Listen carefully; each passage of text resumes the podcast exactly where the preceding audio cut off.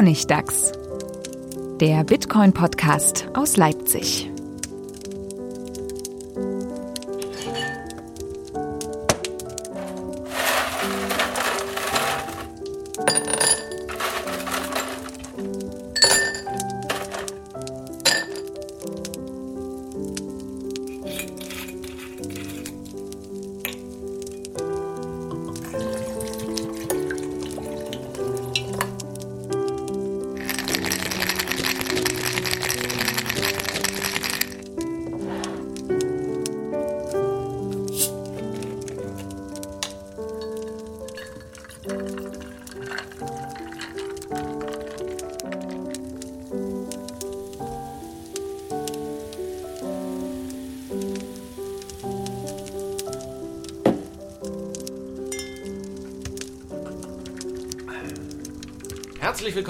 Zur fünften Folge von Honigdachs, dem Bitcoin-Podcast aus Leipzig. Wie immer mit Manuel.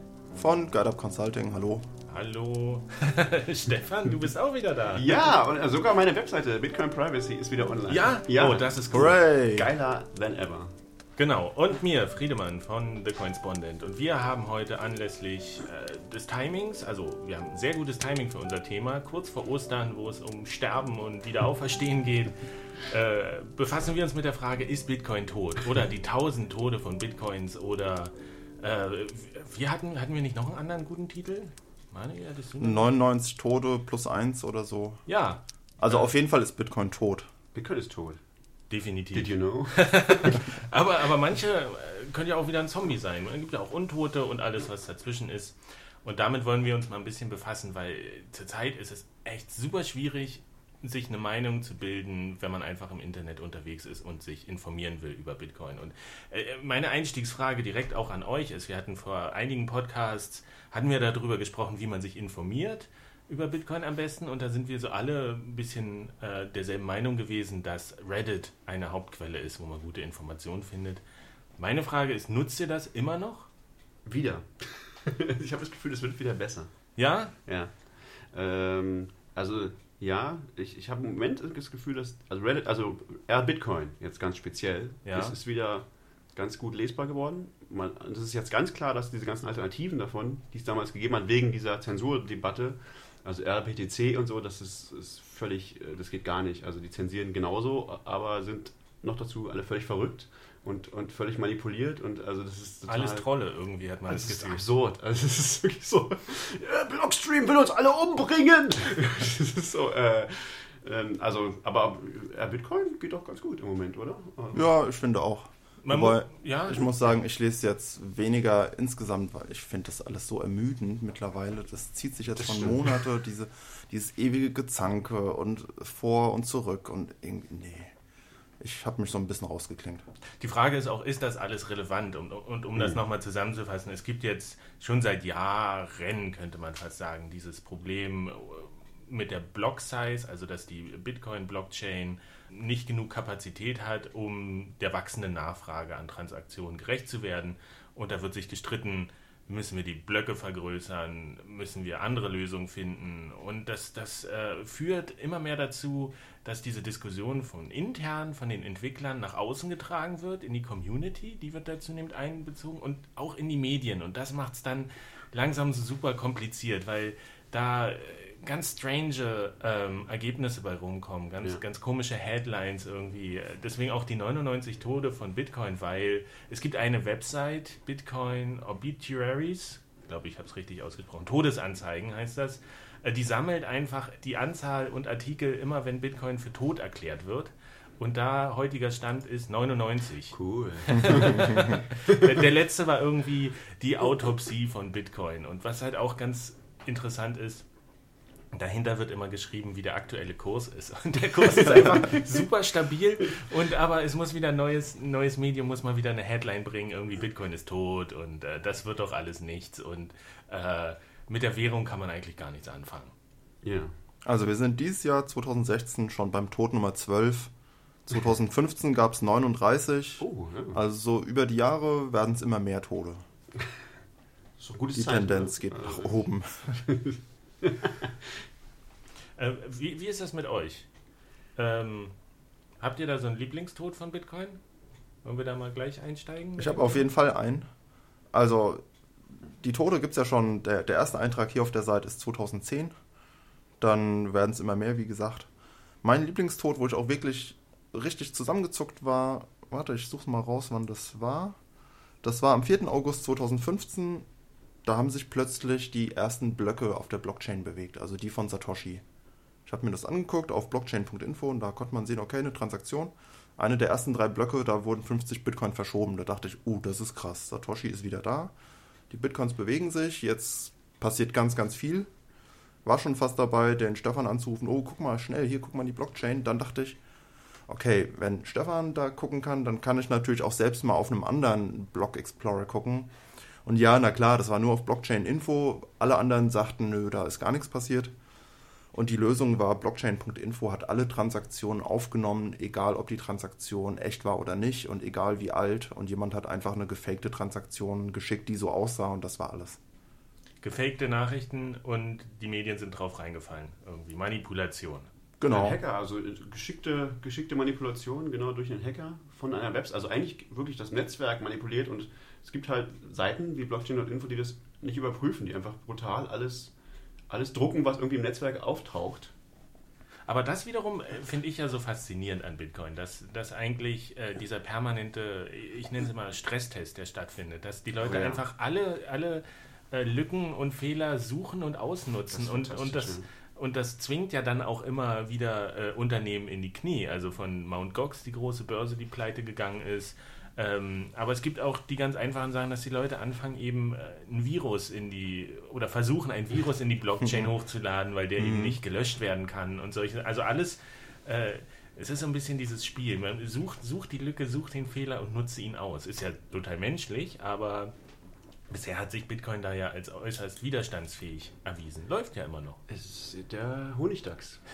Der Honigdachs, so ist es. Und also es ist wirklich, also es ist wirklich erstaunlich. Also gerade dieses, dieses Testen, also je mehr ich mich damit beschäftige, desto mehr finde ich es auch ein Wunder, dass Bitcoin immer noch funktioniert.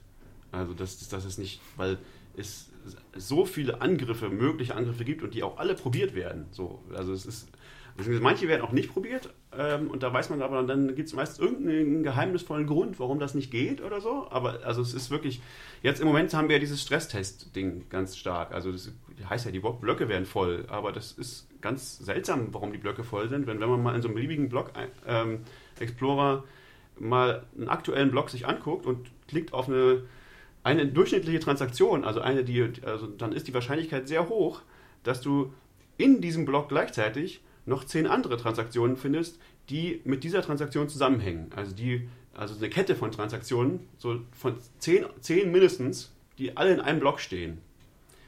Das gibt nicht so viel Sinn für, für wirtschaftliche Zwecke, das zu tun. Aber es ist, gibt im Moment wahnsinnig viele von diesen Transaktionen. Und die Frage ist ja, warum gibt es die? Also ich, bin, ich bin ehrlich, das habe ich nur zur Hälfte verstanden.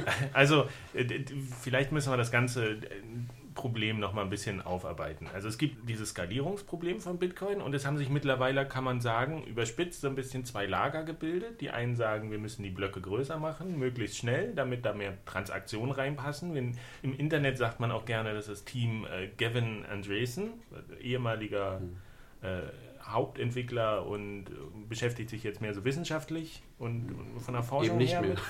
Ja, okay. Auf jeden Fall ist der Team, Team Blöcke vergrößern und dann gibt es die Gegner, quasi Team Blockstream, äh, ein Unternehmen, was viele der Hauptentwickler von Bitcoin Core, der jetzigen Standardsoftware, angestellt hat und wo viele vermuten, dass, dass sie eben nicht mehr frei arbeiten und beeinflusst sind von den Interessen dieses Unternehmens und sagen, die wollen absichtlich die Blöcke klein halten, weil die technische Lösungen haben, die sie dann verkaufen wollen und wollen quasi Bitcoin äh, irgendwie zentralisieren und daraus Profit schlagen und das freie, offene System kaputt machen. Ja, das sind so die ist die Positionen. Ja. Debatte, wie ich, wie ich sie irgendwie wahrnehme im Netz. Ja. Besonders wenn man mal auf RBTC bei Reddit da kann man solche Sachen lesen, genau. Ja, aber so ein bisschen Verschwörungstheorien und dann Es ist total Verschwörungstheorie. Ja, und dann gibt es eben viele Leute, die sagen, hier guck in die Statistik rein, die Blöcke sind voll und die, und die Transaktionsgebühren, die steigen exorbitant, Bitcoin, Bitcoin geht kaputt. Und ich frage mich da immer, volle Blöcke, ist das, oder habt ihr nur eine volle Hose? Oder wa- was, was ist jetzt das Problem? Wo, wo kann man das überhaupt nachgucken mit diesen, diesen Blöcken? Sind, die Grundfrage, sind die Blöcke wirklich voll? Ähm, Nominal ja. es, ja, es gibt im Moment viele Blöcke, die voll sind, aber das ist gar kein Problem. Weil? Weil äh, das nur so ist, weil alle möglichen Leute Transaktionen umsonst äh, durchgehen, äh, also, also schicken wollen. Ja. Und das geht halt nicht mehr jetzt, weil, also, weil, es, weil es halt Spammer gibt, die professionell mit, für möglichst wenig Geld, möglichst viele Transaktionen ohne einen wirklichen wirtschaftlichen Anreiz, also wirtschaft- wirtschaftlichen Anreiz in die, in die Blockchain tun, um zu beweisen, dass sie voll ist. Hm. Ähm, das heißt, ähm, naja, also die ist jetzt halt voll. Die das wird aber heißt, künstlich gefüllt mit Transaktionen, die eigentlich gar nicht irgendwie. Genau. Also das ist, aber das ist, spielt eigentlich auch gar keine Rolle, ob das jetzt so ist oder nicht. Aber der Punkt ist, diese Leute werden wahrscheinlich nicht bereit sein, eine vernünftige Transaktionsgebühr zu zahlen, also die im Moment vielleicht bei 6 Cent liegt oder so. Das heißt, wenn du jetzt im Moment 6 Cent äh, investierst, also in, in, für die Transaktion und als Gebühr, dann verhält sich die Blockchain wie immer und es geht in den nächsten Block, geht, geht deine Transaktion rein und es passiert überhaupt gar, gar nichts anderes. Aber es, das führt dazu, also dass die Blöcke jetzt voll sind, führt tatsächlich dazu, dass so eine, so eine Art Markt entsteht für die Transaktionsgebühren. Also Ja, wobei ich 6 Cent, ich habe jetzt nochmal geguckt, es gibt ja so eine Webseite, äh, vorher hieß die Cointape, jetzt ist die, gehört die zu diesem 21 äh, Bitcoin Mining Computer Startup. Irgendwie, die haben so eine Statistik, wie das ist mit den Gebühren. Und da ist aktuell, wo ich geguckt habe, heute der durchschnittliche Preis für so eine durchschnittliche Transaktion liegt bei 2 US-Cent. Oh, dann ist es wieder runtergegangen. Also das kann ja, das, das War das ja immer 6 davon- Cent? Ich hab's Warte mal, ich hab's, das letzte Mal, als ich es mitgekriegt habe, war 6 Cent. Also 6 Cent, wenn du, ab, wenn du möchtest, dass deine Transaktion äh, mit hoher Wahrscheinlichkeit im nächsten Block ist. Mhm. So, also und jetzt du nicht eine, Stunde Zeit hast zu warten oder so.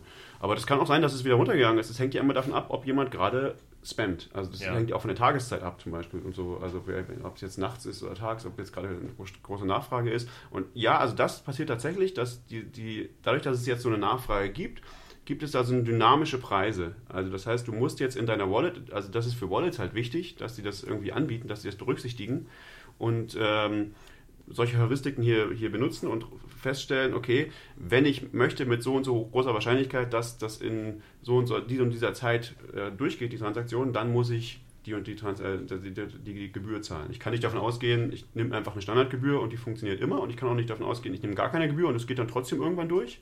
Das, diese Sachen waren lange so bei Bitcoin, die sind jetzt irgendwie nicht mehr so, sondern es ist so, man muss halt nach dem Markt gehen. Und der Markt ist anders, je nach Tageszeit, je nach Tag äh, und so weiter. Und die Wallets können das ganz automatisch berücksichtigen. Aber ist es nicht ein Problem mit diesen Spam-Transaktionen, wenn auch Leute sagen, ich will einfach nur das, ich will einfach nur stören irgendwie? Ist das auch eine Schwachstelle? Ich treibe die einfach hoch, um Bitcoin unattraktiv zu machen, weil es ist ja keine Option, das zu zensieren. Es gibt ja Leute, die sagen, wir müssen den Spam einfach rauszensieren, aber das ist ja, also welche Transaktion, wer darf Genau. entscheiden, welche Transaktion ist Spam und welche nicht? Das wäre sehr gegen, den, gegen das Prinzip von Bitcoin. Auch die Diskussion gibt es ja schon ewig lange. Damals, als Satoshi Dice, das erste richtig populäre Glücksspiel mit Bitcoin rauskam, da haben die weit über die Hälfte aller Transaktionen ins, ins Netz gepusht. Und da wurde schon gesagt, oh, das, das ist viel zu viel, wir müssen die abschalten. Aber wenn, wenn wir da ansetzen müssten, dann würde ich wirklich sagen, Bitcoin ist gescheitert als Prinzip. Genau. Das ist so ein bisschen diese, diese, dieser Automatismus, diese menschliche Schwäche, dass man irgendwie immer anfängt, versuchen zu kontrollieren oder dann doch noch Entscheidungen zu treffen. Was ja eigentlich die große Stärke von Bitcoin ist, dass man eben da total drauf verzichtet. Dass, dass man keinen Genau. Banker hat, der sagt, uh, ich habe einen schlechten Tag oder ich habe Panik, ich mache jetzt hier eine Entscheidung, die für viele Leute Richtig. relevant ist, sondern das, das Netzwerk läuft einfach. Und das Äh, lässt sich auch nicht einfach ändern. Ne? Das ist ja auch die Sache an dieser Block-Size-Debatte, was man daran ja sieht. Das ist, man kann das auch absolut als Stärke von Bitcoin sehen. Ja?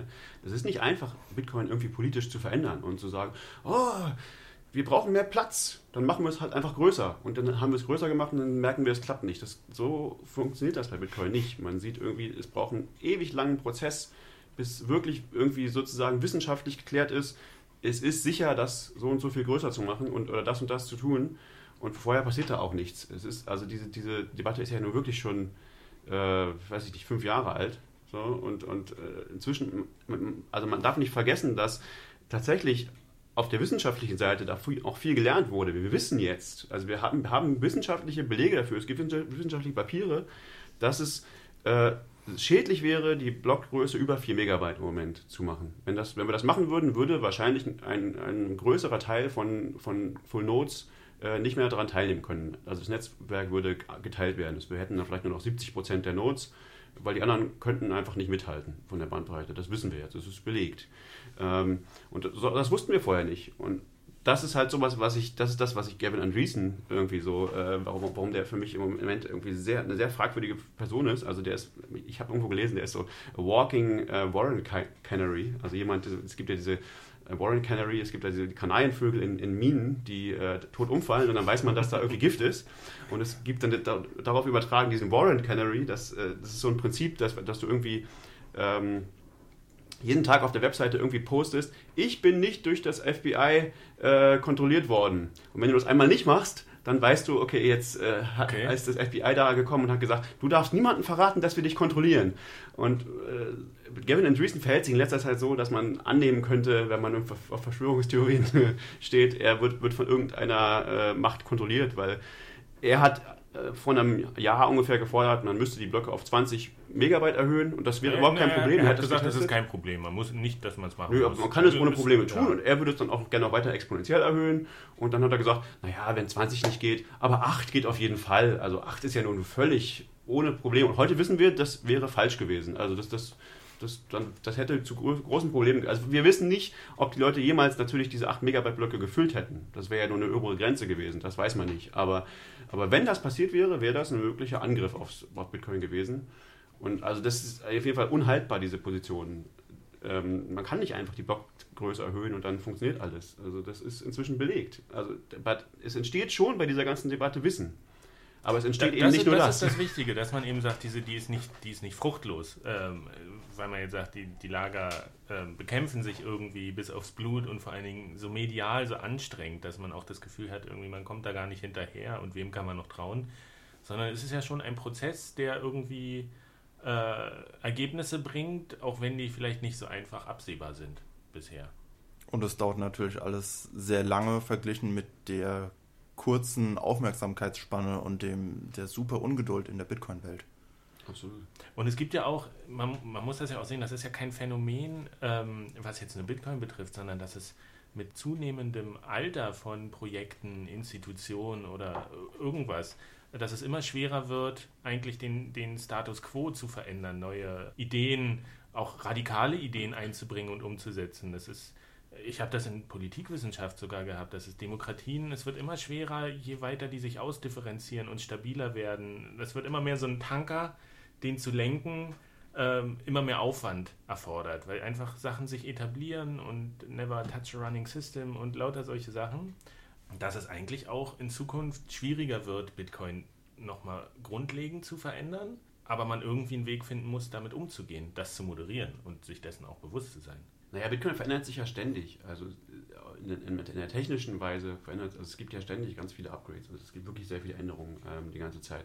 Nur die meisten sind nicht kontrovers. Genau. Und wenn was wirklich kontrovers ist, ist halt die Frage, ist das dann noch Bitcoin? Und, und Bitcoin, was wir halt jetzt gesehen haben, ist, es ist nicht leicht, das irgendwas zu verändern, also was potenziell Bitcoin äh, wirklich was anderes draus machen könnte. Und das ist auch eine ganz wichtige Eigenschaft von Bitcoin. Und die haben halt andere Coins nicht.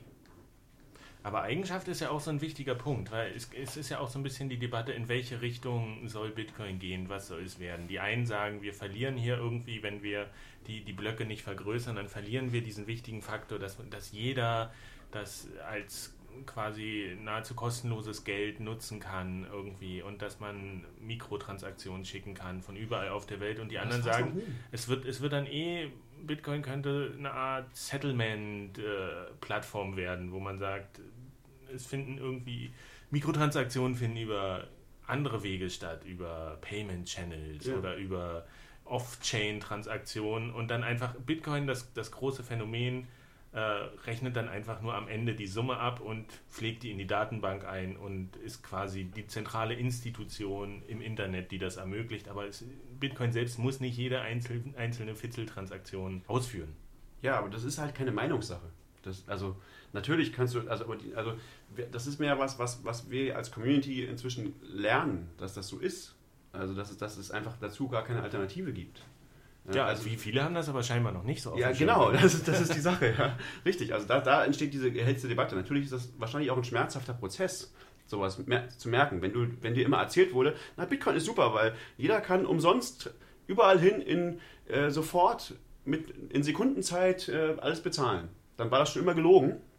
Aber es ist vielleicht schwierig, das einzusehen. Und wenn, insbesondere, wenn du das deinen Kunden verkaufst, weil du irgendwie Coinbase bist oder so und das ist halt dein, dein äh, deine Art, irgendwie Kunden zu machen, weil du sagst, ah, gratis Transaktionen äh, sofort, dann ist das einfach schon immer falsch gewesen, aber jetzt wird es halt klar, dass es falsch ist. Naja, wobei, das, das ist vielleicht so ein bisschen eine Auslegungssache. Du kannst das ja schon irgendwie umsetzen. Du hast dann bloß nicht diese komplette Dezentralität oder sowas, was du auch versprichst. Du kannst schon sagen, dass du irgendwie mit der Bitcoin-Technologie diese Mikrotransaktion machen Ja, ja. super günstig und alles. Aber die finden dann eben nicht auf der Bitcoin-Blockchain direkt und unmittelbar statt. Genau. Was, was ja zu, zum anderen wichtigen Punkt führt in dieser Debatte ist, dass äh, ich glaube, ganz viele Leute aneinander vorbeireden einfach, wenn sie mit den Worten Bitcoin und Blockchain agieren, weil die einfach äh, mehrere Bedeutungen haben. Also der einfachste Bitcoins ist halt dieses digitale Geld, diese Daten, die man hin und her schickt. Das ist die eine Bedeutung von Bitcoin, aber dann ist ja Bitcoin auch dieses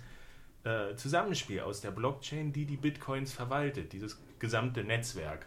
Äh, wo, wo ja im angloamerikanischen Raum schon gesagt wurde, das eine ist, das, wenn ich davon ein großes B geschrieben und das andere mit kleinem b, was aber auch in so einem Podcast, wenn wir jetzt hier darüber reden, nicht so richtig gut funktioniert. Und dann haben wir noch ein drittes Phänomen, und zwar die, alles, was sich aus dieser Bitcoin-Idee eigentlich entwickelt hat. Ähm, jetzt nicht nur Bitcoin selber, sondern auch andere Kryptowährungen, äh, andere Blockchain-Projekte, Sachen, die auch bewusst sagen, wir sind nicht Bitcoin. Das ist ja zumindest bei manchen im Sprachgebrauch auch Teil von Bitcoin, wenn man jetzt versucht, das irgendwie auch dieses Phänomen zu beschreiben und auch abzugrenzen von anderen Sachen, zum Beispiel wie Social Media. Ich finde den Vergleich immer ganz gut. Social Media ist eine Art von Auflösung der Hierarchien, wie wir mit, mit Informationen umgehen, aber es betrifft eben alles. Wir haben da Unternehmen da drin, wir haben irgendwie Forschung und wir haben soziale Aspekte, wie die Leute neue Kulturtechniken entwickeln. Und das ist ja da könnte man sagen, Bitcoin ist das im Prinzip auch, dieses komplette System aus Firmen und Unternehmen, Ökosystem, diese Technologie, aber auch wie die Leute anfangen, damit umzugehen. Äh, Das, das ist der nächste Schritt des Internets. Und das finde ich, das macht es schwierig, weil du wirklich, du hast Bitcoin als Währung, du hast Bitcoin als Netzwerk und du hast Bitcoin als Phänomen. Wobei manche sagen, dieses Phänomen, das, das heißt ja mittlerweile Blockchain, finde ich aber genauso ungünstig, weil dann, wenn Bitcoin schon so missverständlich ist, Blockchain auch noch mal mehrere Bedeutungen zu geben. Blockchain Ähm. ist ja noch, haben wir ja schon mal drüber geredet, Blockchain ist ja noch ein ganz anderes problematisches Thema. So, also Blockchain heißt ja erstmal, entweder heißt es genau eine Sache, nämlich die Bitcoin-Blockchain, oder es heißt quasi gar nichts. Ja, deswegen. Aber es, es gibt wirklich, also Blockchain ist ja auch so der Modebegriff und deswegen wird ja auch in den Medien vielfach gesagt, Bitcoin ist tot, aber Blockchain ist super geil. Genau. Und dann denke ich mir, aber was von Bitcoin meint ihr? Was, ist, was meint ihr tot? Ist dieses digitale Geld tot? Ist das Netzwerk von Bitcoin tot? Oder ist dieses gesamte Phänomen tot? Und irgendwie ist das immer nicht, nicht konsistent so richtig, was in den Medien geschrieben wird. Was ich jetzt interessant finde, gerade in der Blockchain-Debatte, bisher hat man ja immer gesagt, über Jahre hinweg, ja, äh, der Honigdachs, auch unser Namensvetter, äh, Bitcoin macht einfach weiter, egal was passiert. Das war bisher aber immer nur bei Veränderungen von außen. Ob jetzt Mt. Gox pleite geht oder nicht, ob jetzt irgendwelche Staaten irgendwas sagen oder nicht, das waren immer äußere Faktoren. Jetzt haben wir erstmalig einen richtig fetten, kontroversen Punkt, der Bitcoin selbst betrifft und der Bitcoin als Protokoll betrifft. Von daher sehe ich es schon nochmal als was anderes.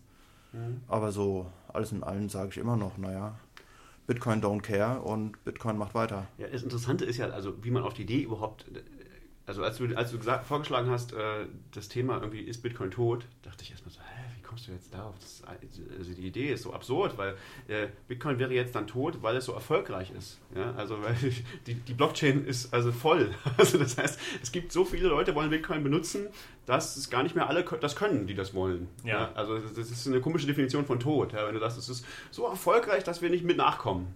Und jetzt müssen wir überlegen, wie wir das Ganze äh, irgendwie vergrößern können, sodass noch mehr Leute daran teilnehmen können. Und da sind wir uns jetzt nicht einig darüber, wie das geht. Es ist ja ein sehr, also für einen Tod schon komisch, aber, aber so, man kriegt wirklich durch die, in den Medien oder durch diese Debatte, man kriegt wirklich solche, solche Eindrücke. Man liest sowas täglich. Ja? Also es, ist, ist ja, es ist ja die gefühlte Unsicherheit. So. Gerade äh, gibt ja in der Medientheorie da auch Schweigespirale und äh, spannende Aspekte, die sagen, wie, wie solche Missverständnisse entstehen. Reale Welt irgendwie, aber das, was die Leute wahrnehmen, äh, was wirklich stattfindet. Und ich habe wirklich, äh, immer wenn ich mit Leuten rede, auch das Gefühl, dass alle irgendwie unsicher sind, weil man so überschwemmt wird von ja. dem Thema.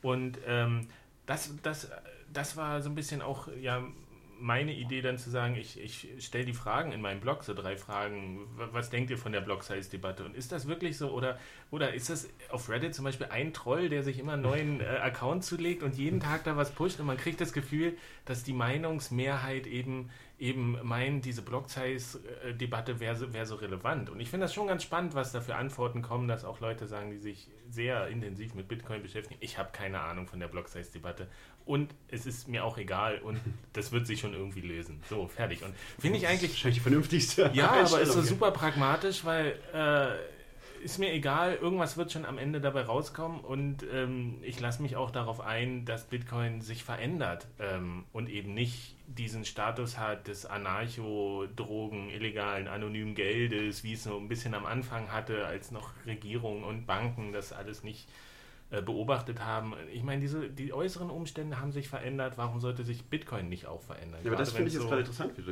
also ich habe den Eindruck, dass es genau, dass es eher mehr in diese Richtung geht, dass Bitcoin mehr in die Richtung geht von anarchistischen, äh, illegalen, was auch immer, also Geld für die, für die, für die es gibt immer diesen Begriff der Underserved, ja, also Leute, für, für Leute, die sonst irgendwie vom, die vom, von den, von den äh, sagen wir mal, offiziellen Wegen nicht bedient werden.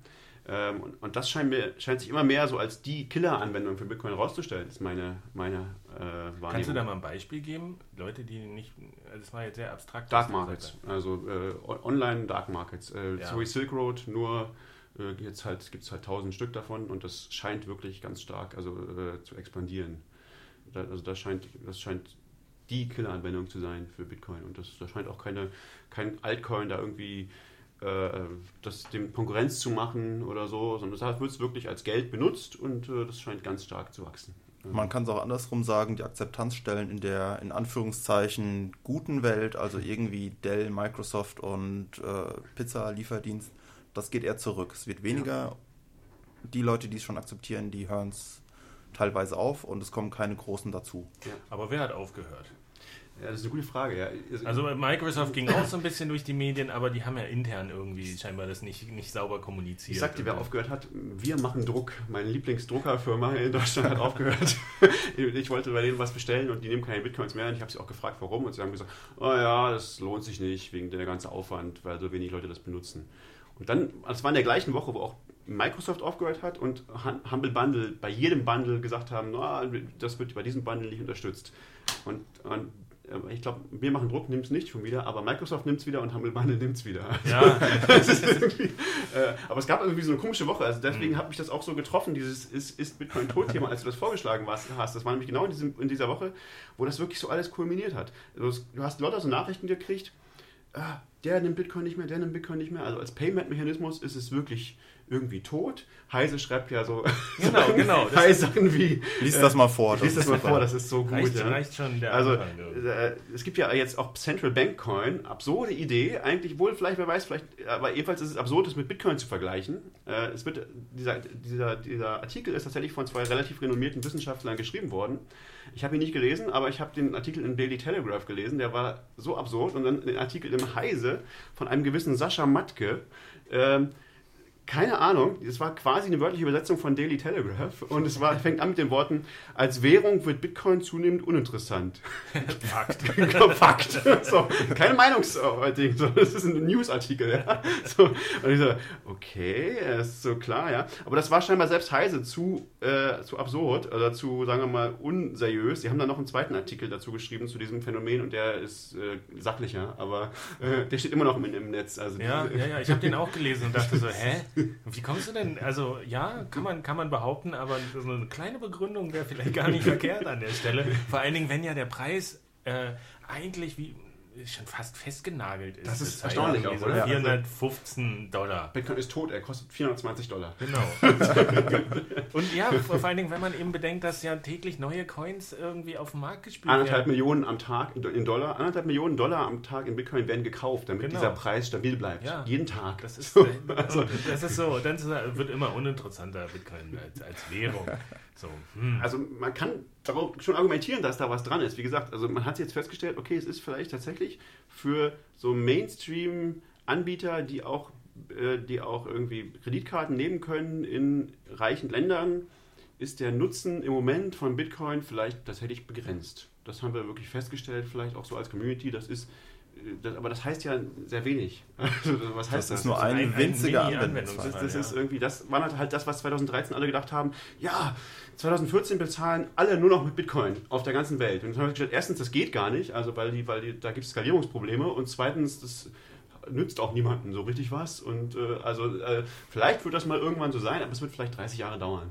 Es, es hat ja auch Gründe, warum sich andere mobile Zahlverfahren äh, Verfahren so langsam durchsetzen irgendwie. Das ist, warum sollte Bitcoin da jetzt auf einmal kommen und man sagt, in jedem Bäcker, in jedem Café zahle ich jetzt mit Bitcoin, Ja, weil es so einfach ist. Das ist, das sind ja auch Gewohnheiten, die sich da verändern. Und ich bin ja auch Bitcoin ist, ist Geld, mit, das die Eigenschaften des Internets irgendwie besitzt. Genau. Und warum sollte man das jetzt äh, außerhalb des Internets unbedingt einsetzen, überall? Das ist, das ist, das ist genauso idiotisch wie eben zu sagen, wir, wir wollen mit Euro unbedingt im Netz bezahlen. Das funktioniert nur schwierig und über Umwege, dass man sagt, irgendwie hier eine Bank und du musst da Auszahlungslimit und dann kannst du mal 10 Cent an den und den per Online senden. Das ist total umständlich und, und eben jetzt andersrum zu sagen, Bitcoin nutzen wir für alles, was wir in der analogen Welt mit analogem Geld bisher super bezahlen können, das, das muss doch scheitern. Also da noch als Beispiel, ihr kennt doch bestimmt die Geldkarte. Ja. Das ist auf, auf jeder normalen Bankkarte, EC-Karte oder sowas ist so ein Chip und damit kann man sofort bargeldlos überall bezahlen, so war der Plan. Habe ich auch gerne genutzt, um Tickets in der Straßenbahn zu kaufen oder mein Porto an der Packstation und das ist beides tot. Ja. Also die Geldkarte ist tatsächlich tot. Und die wurde von den Banken, ich schätze mal, 50 Millionen Karten auf den Markt in Deutschland Das geworfen. wurde 20 Jahre lang probiert ungefähr. Also das ist, das ist Äh, Geldkarte nur ganz kurz, das ist dieses, man, man lädt ein Guthaben auf die Genau, Karte drauf, genau, nicht, ja. nicht Debitcard irgendwie Richtig. oder sowas. äh, Dann muss man wirklich nur die. Karte reinschieben, auf OK drücken und fertig. Genau, aber man, das Geld ist auch gebunden. Du, du kannst irgendwie mit, also ich fand 20, das- mit 20 Euro auf deiner Karte beim Bäcker stehen und trotzdem kein Brötchen Ich finde das immer schon absurd. Da muss ich dann zum Automaten, um von der einen Karte auf der Karte auf die andere Karte was zu schieben und dann kann ich es auch ausgeben günstig. Okay, aber das ist, ich fand das schon immer seltsam, aber es hat sich tatsächlich auch nicht durchgesetzt. Ja. Und es gibt ja ganz viele solche, solche Payment-Mechanismen, wo Leute jetzt gerade versuchen, Payment-Dinge zu etablieren im Internet und die setzen sich alle nicht durch. Und die setzen sich alle, glaube ich, aus einem Grund nicht durch, weil da jeder gern der Gatekeeper sein möchte. Jeder möchte gerne, eben meine Lösung soll sich durchsetzen und nicht die vom anderen. So, und das, da hat Bitcoin halt den Vorteil, das ist halt was, was niemandem ge- gehört. Deswegen, glaube ich, hat es tatsächlich ein, eine Chance, auf Dauer sich irgendwie durchzusetzen, auch als irgendwie als Payment-Mechanismus. Aber so wie es jetzt gerade im Moment ist und auch einfach von der Skalierbarkeit und so her, ist das noch Zukunft. Das wird nicht so schnell passieren. Also es kann tatsächlich passieren, dass wir irgendwann alle mit Bitcoin bezahlen, in irgendeiner Weise, äh, mit einer anderen UI und mit, äh, mit äh, ganz anderen Me- Methoden. Dass du Aber- gar nicht merkst, dass es Bitcoin dass du gar ist. nicht merkst, dass es Bitcoin ist, genau, weil das halt ein offenes Protokoll ist. Ja. Deswegen kann da jeder drauf bauen. Und ich glaube nicht, dass wir alle mit Google Wallet bezahlen. Ich glaube auch nicht, dass wir alle mit Mastercard bezahlen. Und ich glaube auch nicht, dass wir alle mit, was weiß ich, äh, Mit Selfies, das ist der Selfie. neue, der neue Trick, dass du dich mit Selfies identifizierst.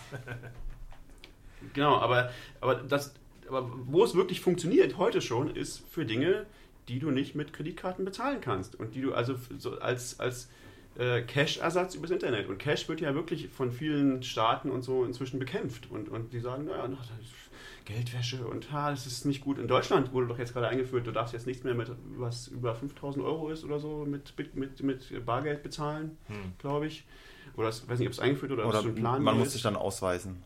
Und ich glaube, den 500-Euro-Schein, den wollen sie auch abschaffen. Den wollen sie auch abschaffen, genau. Und so. Also es gibt schon so einen Krieg gegen Bargeld. Äh, und da, ich glaube, je, je, je stärker das passiert, desto stärker wird Bitcoin, äh, wird es Bitcoin sehr gut gehen. Also äh, nachfragemäßig. Also. Gerade wenn es ja auch um solche Sachen geht, die politisch umstritten sind, zu genau. sagen, äh, ich unterstütze den Snowden Fund. Irgendwie Zum Beispiel. möchte dem Geld schicken für die Rechtsverteidigung. Oder wer war das, ähm, Abgeordnetenwatch, die auch gesagt haben, es ist ein politisches Statement, Bitcoin zu nehmen. Zu sagen, wenn wir hier die Machthaber beobachten und die aber das, über das Geld bestimmen, mit dem wir uns finanzieren müssen, ist das, kann man schon mal zumindest die Option anbieten, zu sagen, okay, ich, ich finanziere mich auch über nichtstaatliches Geldsystem.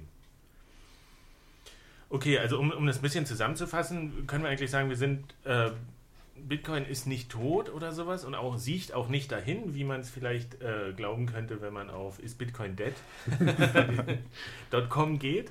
Ähm, was ich schon ein bisschen ulkig fand, weil diese Seiten sind einfach dafür da, eine, eine, eine ganz solide Aussage zu treffen. Na, nicht so eine ja, ich war schockiert. Also das ist ein ganz krasser, manipulativer Bitblocker. Äh, ja.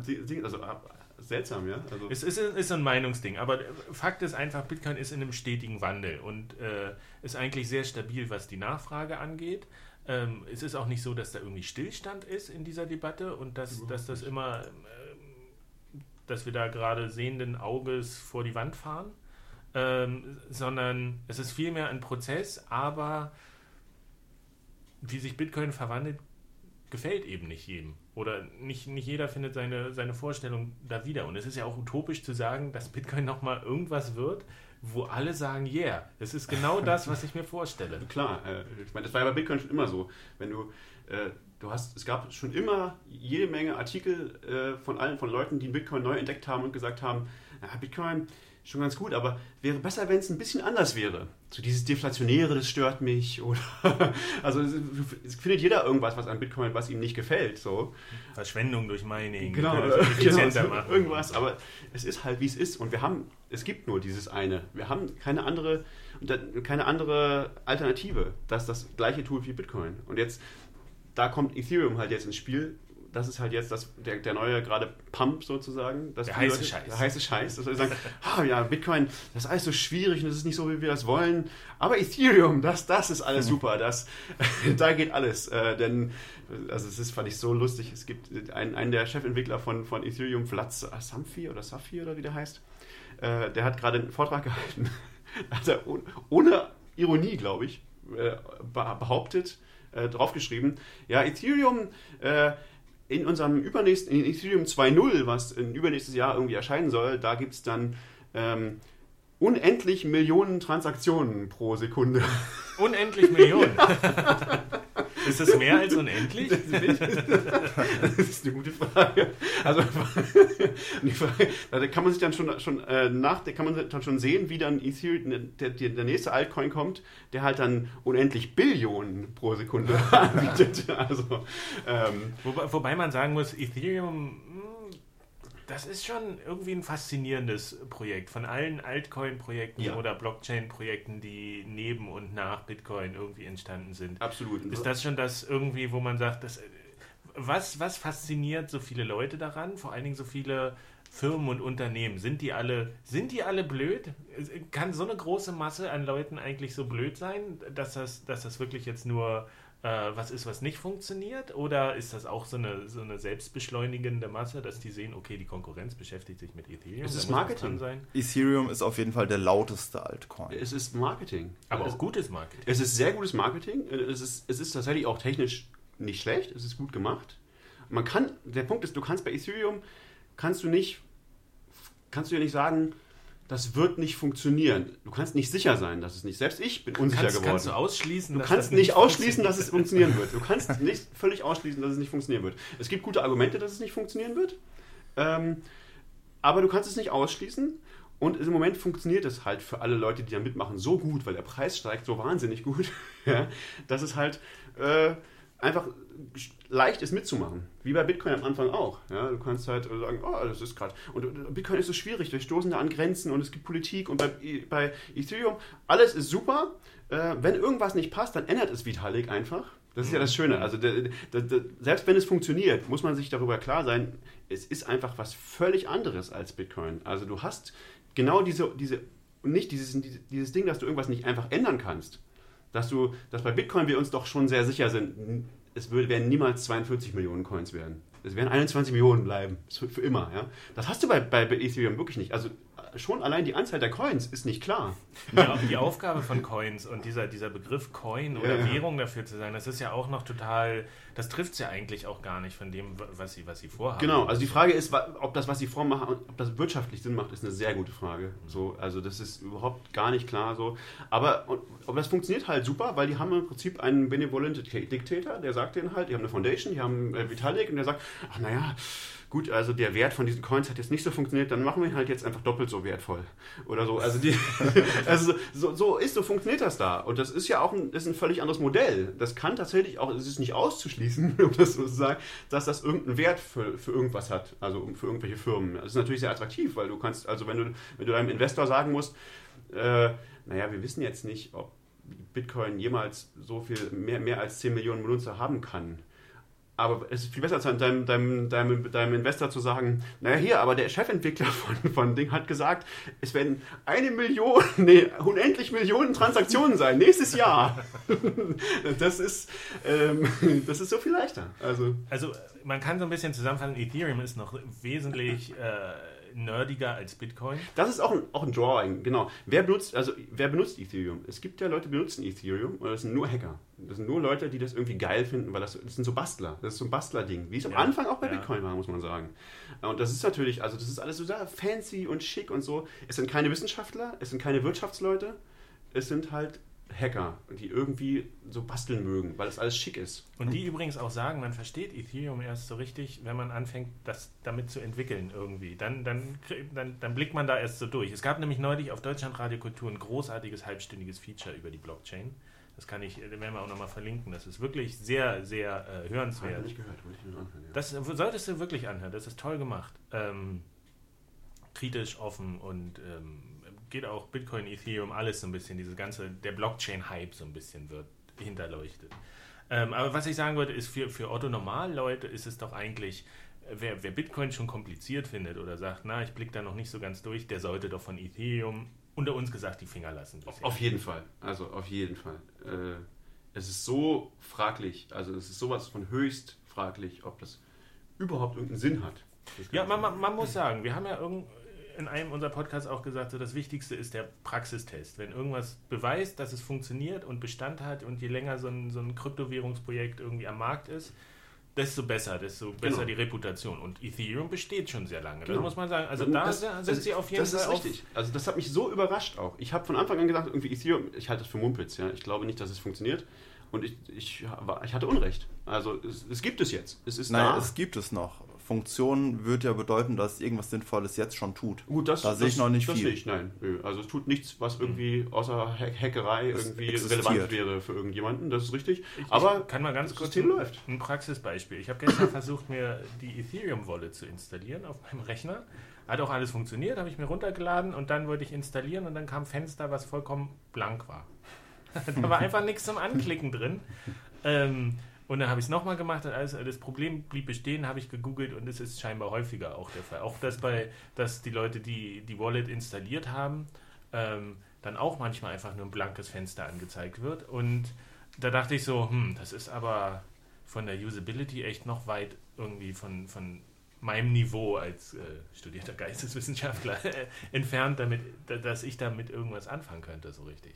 Also man muss schon, würde ich sagen, auf Ethereum und Vergleichbare gucken, um zu erkennen, wie erwachsen Bitcoin schon ist. Ja, genau, wie schon ist ein sehr guter Punkt. erwachsen trifft es sehr gut, finde ich weil das überhaupt nicht erwachsen ist. Das sind halt 16-Jährige, die entweder sagen, oh geil, wir wollen jetzt schnell reich werden, oder oh, das ist so schick technologisch, das ist so nice, da kann man also geil programmieren damit, weil für, für Hacker ist es sehr viel einfacher als Bitcoin zu benutzen tatsächlich. Mhm. Also es ist sehr viel, du hast da irgendwelche tollen Sprachen, die haben irgendwelche Sprachen entwickelt, du kannst in, in so einer Art super JavaScript, das heißt Solidity und so einfach schreiben und so. In Bitcoin musst du erst anfangen, du musst erst jahrelang studieren, bis du irgendwas schreiben kannst, so, weil das äh, wirklich kompliziert ist, das zu verstehen. Das Modell von denen ist total einfach und das ist wirklich, also die haben das so gemacht, dass man darauf so einfach bauen kann.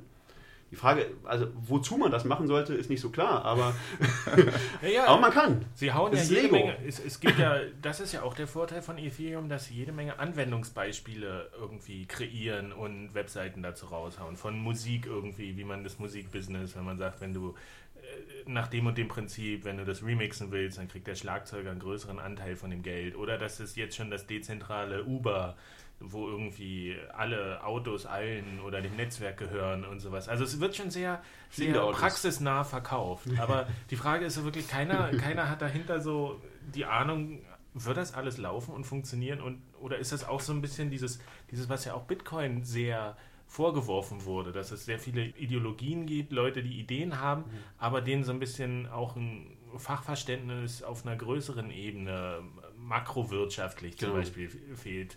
Du kannst klar, Bitcoin als freies Geld und nicht politisch klingt erstmal sexy, aber dass so ein Staat auch mit Steuern Sachen finanziert und äh, die Gesellschaft auch ein bisschen zusammenhält, indem er Straßen baut und öffentlichen Nahverkehr irgendwie äh, bereitstellt und dass das alles wegfällt, wenn man sagt, wir geben dem Staat jetzt kein Geld mehr und machen das alles selber.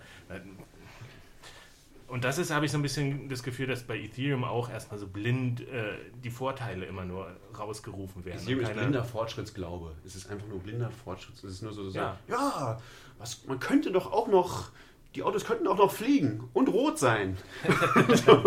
was, was ich auch sehr spannend fand, äh, neulich war ein Artikel, ich glaube auf Coindesk, wo es darum ging, ähm, Wer haftet eigentlich dafür, wenn diese ganzen decentralized äh, autonomous organizations mhm. und DEPs, wenn die agieren im Netz und da keine Firma, kein Unternehmen mehr dahinter ist und da passiert irgendwas? Wer haftet dann dafür? Und da hat, glaube ich, so ein Rechtsanwalt, die Quintessenz war, die Richter werden so lange suchen, bis sie jemanden gefunden haben, den sie dafür haftbar machen. Und das ist im Zweifel dann der Erste, der irgendwie irgendwas geschrieben hat über darüber, einen Artikel oder den Code programmiert hat und der ist dann eben verantwortlich für diese komplexe Technologie. Also da gibt es ja auch schon ein Beispiel. In Zürich, glaube ich, gibt es einen, einen Roboter, also einen Computer, der wurde programmiert, einmal die Woche im Darknet irgendeinen ah. zufälligen ah, Artikel zu kaufen. Random und dann mit, Darknet Shopper. Genau, genau der. Und der bezahlt das natürlich mit Bitcoin, wie üblich. Und der hat, ich weiß nicht, ich schätze mal so ein Dutzend Dinge gekauft, also irgendwie eine gefakte Jeans, irgendwie Sportschuhe, aber auch ein Tütchen mit Ecstasy war es, glaube ich. Und daraufhin wurde er natürlich eingesackt von der Polizei. Die Drogen wurden vernichtet, alles andere wurde wieder zurückgebracht. Also die Fragen tauchen jetzt schon langsam auf. Ja, aber es wurde, das fand ich bei dem Beispiel, Mediengruppe Bitnik war das, glaube ich. Äh, das fand ich interessant, dass die Polizei zwar alles beschlagnahmt hat, aber niemand verantwortlich für den Drogenkauf gemacht hat. Die, die, die Künstlergruppe ist, wurde irgendwie nicht angeklagt, glaube ich. Und das naja, Kunst auch nicht. nicht. Also Kunst ist ja schon ein recht hohes Gut auch und so. Also das ja, wurde auch äh, Du müsstest ja formal ja. zumindest vielleicht ein Verfahren einleiten. Vielleicht, vielleicht, wurde das auch gemacht. Vielleicht wurde formal auch eingeleitet und dann gesagt, hier Kunst. Staatsanwaltschaft gesagt hat. Ja, mhm. so, soweit ich das verstanden habe, wurde es alles fallen gelassen, eben weil das Kunst ist und so ein großes Interesse der Öffentlichkeit und nicht, weil es keinen Verantwortlichen gäbe. Mhm. Also die haben sich einfach gedrückt, da was zu entscheiden. Ja, was ja auch schwierig ist, muss man ganz ehrlich sagen. Äh, aber das muss man eben bedenken, wenn man jetzt anfängt, irgendwie Ethereum-Sachen zu entwickeln, da ist man dann auch irgendwie verantwortlich. Kann man nicht sagen, dezentral, ich war es nicht, das Netzwerk. ähm, und das sind halt auch noch so super krasse Faktoren, die, die noch eigentlich Jahre uns beschäftigen werden, ehe da Ethereum jetzt die Welt revolutionieren wird. Wenn man das mal ganz, ja. ganz solide betrachtet. Oder man kann den Inter Internet, schöne Ideen, schöne Webseiten, kann man, kann man so schön ins Träumen verfallen, aber real betrachtet haben, hat äh, Bitcoin noch einen langen Weg vor sich, aber Ethereum noch einen viel längeren. Ja, und da, genau. Und äh, das Ethereum hat halt, es benutzt niemand, deswegen hat es noch keine Probleme. Bitcoin, hat, Bitcoin ist tot, weil so viele Leute es benutzen. Ich habe noch, ich hab noch äh, einen, einen Punkt und zwar, jetzt ist ja noch ein Großereignis äh, und zwar im Juli wahrscheinlich werden die, wird nochmal der Block Reward halbiert. Also Mhm. dann wird es nicht Oh mehr für jeden, für jeden äh, Block, der gemeint wird, 25 Bitcoins geben, sondern nur noch 12,5. Ähm, wo viele ja auch sagen, dass da, oh, äh, hier, Block Size auch sterben. und ja, nochmal ein großer Punkt, wo man sagt, jetzt, jetzt ist das Ende. Wie seht ihr das? Ich freue mich drauf. Ähm, ich, ich sehe das völlig entspannt, denn jeder weiß seit 2009, dass ungefähr alle vier Jahre das passiert. Also es gibt nichts, was man schon so weit im Voraus weiß als Katastrophe wie das. Und deswegen, also da wird nichts Großartiges passieren vom Preis her. Ich freue mich drauf, weil das einfach bedeutet, dass dann alle 10 Minuten weniger Bitcoins auf den Markt kommen und damit ist Bitcoin weniger inflationär. Es ist ja jetzt de facto inflationär. Und damit haben wir zumindest das Potenzial, dass sich vieles weiter entspannt. Zum Beispiel könnten dann theoretisch die Kursschwankungen geringer werden. Die ja zurzeit sowieso. Die sind ja nicht Die da. schon von so vorhanden sind. Ja. Ja, nee, ich sehe das auch eigentlich, also ich würde mich sehr überraschen, wenn da irgendwas, äh, wenn da irgendwas äh, Aufsehenerregendes passieren würde. Es gibt jetzt tatsächlich auf der Developer-Liste gab es auch so, eine, so, ein, so, eine, so ein Thread, wie letztes Mal auch, als das passiert ist übrigens. Es gab, letztes, es gab ja schon mal so ein Halvening und da ist auch nichts passiert. Ja, als Miner hat man das ja auf dem Schirm. Ja, ich meine, ein. also die Mining, es steigt ja auch. Also die, die Mining, die, die Kapazitäten steigen ganz extrem im Moment auch. Also die Leute bringen sehr viel, sehr viel Mining-Power online. Und das würden die ja nicht machen, weil- also sie sind ja nicht dumm. Die denken sich ja nicht, ach, na, ach das habe ich jetzt gar nicht damit gerechnet, dass in drei Monaten äh, nur noch halb so viele Bitcoins ausgeschüttet werden. also ähm, das wäre schon ganz, also es gibt Leute, die behaupten, ja, es kann passieren, dass dann 90% aller Miner abschalten. Und dann hätte tatsächlich Bitcoin ein großes Problem. Aber selbst für diesen Fall, selbst für diesen sehr, sehr, sehr, sehr extrem unwahrscheinlichen Fall, äh, haben, machen die Core-Entwickler sich schon Gedanken und haben dann Ideen, wie man einen, einen Node, äh, wie heißt sowas, einen, einen Node-Fork machen könnte, um die, die Probleme, die dann entstehen würden, zu lösen. Äh, Aber es ist sehr, sehr, sehr unwahrscheinlich, dass das passieren wird. Es ist letztes Mal nicht passiert und es wird auch dieses Mal nicht passieren. Also generell zu einem Tod, der, den man überlegen könnte, wenn jetzt plötzlich ganz viele Miner abschalten oder abgeschaltet werden, das ist eigentlich kein Problem, weil sich Bitcoin das selbst reguliert. Es dauert vielleicht ein bisschen, aber die, die Difficulty, um die es geht, wird dann automatisch reduziert und also Bitcoin regelt sich selbst. Es hat viele interne Regelfunktionen. Genau, aber die, die, die Angst, die manche Leute haben, also wenn jetzt wirklich sowas krasses passieren würde, dass 90% der, der Miner abschalten, dann würden sehr viel seltener Blocks gefunden werden. Ähm, und es würde halt lange dauern, bis, die, bis sich das selbst regeln würde. Also es sind dann, ich weiß nicht mehr genau, äh, man kann inzwischen schon relativ genau sagen, äh, an welcher Stelle das wäre. Und dann sind, es werden aber nur alle 2016 Blocks wird diese, diese Difficulty geregelt. Und wenn das jetzt das ist jetzt irgendwie mittendrin und wenn es bis dahin kann es halt passieren, dass jeder Block nicht 10 Minuten dauert, sondern äh, zehnmal so lange, wenn es halt, wenn 90% der Leute Ja. abschneiden. Also jeder Block dauert halt, was weiß ich, 10 mal 10, 100 Minuten, also fast zwei Stunden. Äh, das wäre schon sehr unangenehm und, dann würde es halt eben auch, was weiß ich, 500 Mal so lange dauern. Also es kann irgendwie äh, Monate dauern, bis diese Difficulty sich ändern würde. Und in so einem Fall wäre es dann irgendwie vernünftig, einen Hardfork zu machen und zu sagen, ähm, naja, wir müssen jetzt irgendwie diese Difficulty schrittweise anpassen. Also irgendwie so schnell an, sofort anpassen und irgendwie, irgendwie schrittweise äh, ändern, nur also schnell, also sanfter ändern als mit so einem krassen Schnitt. Ähm, aber das wäre nur in diesem sehr, sehr unwahrscheinlichen Fall, dass wirklich jetzt 90% der Miner abschalten. Und das äh, ist Also es ist nicht nur unwahrscheinlich, sondern es macht wirtschaftlich einfach keinen Sinn. Weil wenn die Hälfte der Miner abschalten würde, dann würde die andere Hälfte ja plötzlich quasi doppelt so viel verdienen. Oder so viel wie vor der Halbierung. Und damit werden nicht noch mehr Leute aussteigen. Im Das ist Gegenteil, richtig. es Mehr als kommen, dann, 50 Prozent kann eigentlich, macht keinen Sinn, oder? es kommen dann wieder Leute dazu, weil die denken, oh, war ja gar nicht so schlimm mit, dem, mit der Halbierung. Das ist richtig. Mehr Stimmt, ich habe auch noch so einen kleinen Miner.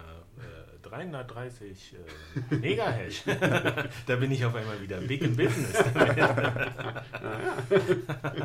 Wartet nur, ich werde noch groß rauskommen. okay, also ähm, wir nähern uns der Stunde und um mal nochmal so, ein- so ein Fazit zu ziehen, könnte man sagen, a, erstmal darf man nicht alles glauben, was im Internet steht und auch nicht in den Medien. Ähm, sondern ein bisschen selber denken und nochmal gucken, wie ist eigentlich der aktuelle Stand. Äh, ja, selber denken eigentlich, oder? Ist es, Selber denken ist immer gut. Selber denken ist wahrscheinlich ziemlich gut, aber nicht immer einfach. Nicht immer einfach bei dem Thema. Lieber dann auch nochmal Leute fragen und sich unterhalten. Das ist wichtig, aber Bitcoin ist tot, können wir eigentlich abhaken. Ähm, und welche Zeitung morgen am Karfreitag irgendwas darüber schreibt oder welches Medium, den, den schicke ich irgendwas. für, für das Spitzentiming irgendwie. Das wäre schon sehr gut. Also ich meine, es wäre jetzt ein tolle, äh, tolles Timing, so ähm, vom, vom, äh, von der Publicity her, wenn jetzt Roger Ver zum Beispiel morgen sterben würde, als Bitcoin Jesus. Das, und, und auferstehen. Und auferstehen am Sonntag. Das wäre wär eine coole Aktion. Okay. Das, das, größte Problem von Bitcoin ist vielleicht die Ungeduld. Hm. Also lasst den Dingen Zeit, die Zeit brauchen. Aber wann sind wir endlich alle reich? Und der Hype, ich meine, ja, der, der, ganz große Hype war 2013, als der Preis irgendwie richtig hochging und jetzt haben wir ein stabiles Wachstum. Die Nachfrage ist konstant. Äh, es gibt viele kluge Leute, die sich damit auseinandersetzen. Es gibt so ein bisschen die kritischen Stimmen, das muss man auch schon sagen. Äh, der, ich weiß gar nicht, wie man ihn ausspricht, Joey Ito oder sowas, das ist der, Ito, ja. der Chef vom Media Lab vom MIT. Ähm, der hat gesagt, das ist schon kritisch, diese Block-Size-Debatte, weil einfach so viele personelle Ressourcen gebunden und auch kluge Köpfe verbrannt werden durch persönliche Konflikte und sowas. Also man darf das schon nicht komplett auf die leichte Schulter nehmen, aber man muss sich jetzt auch keine Sorgen um Bitcoin machen, dass das vor dem Rande des Kollapses steht. Man könnte auch sagen, then they fight you.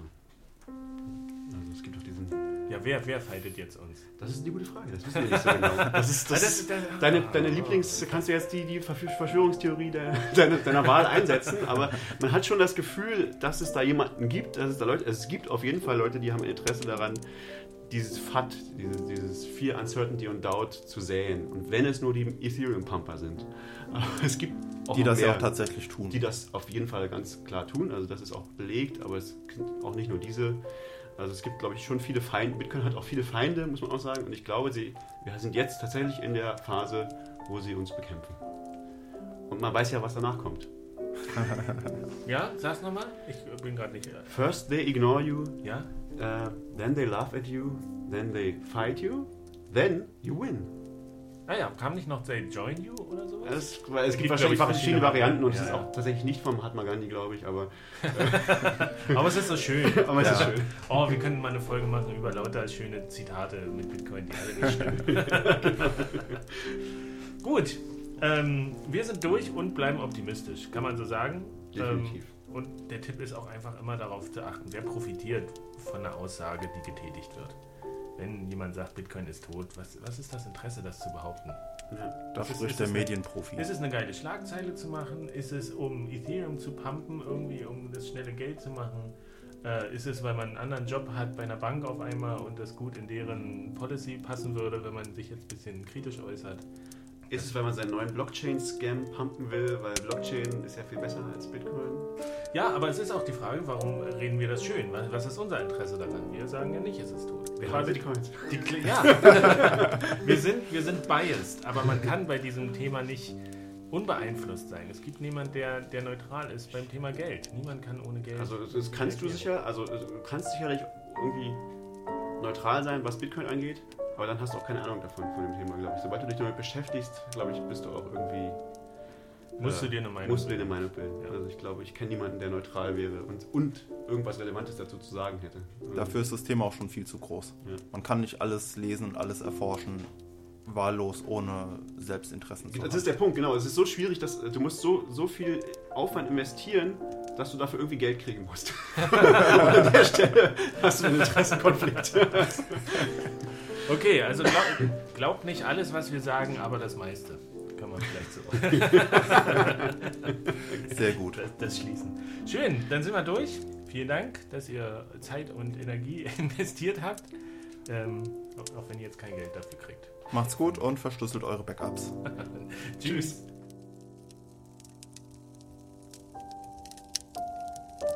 Tschüss.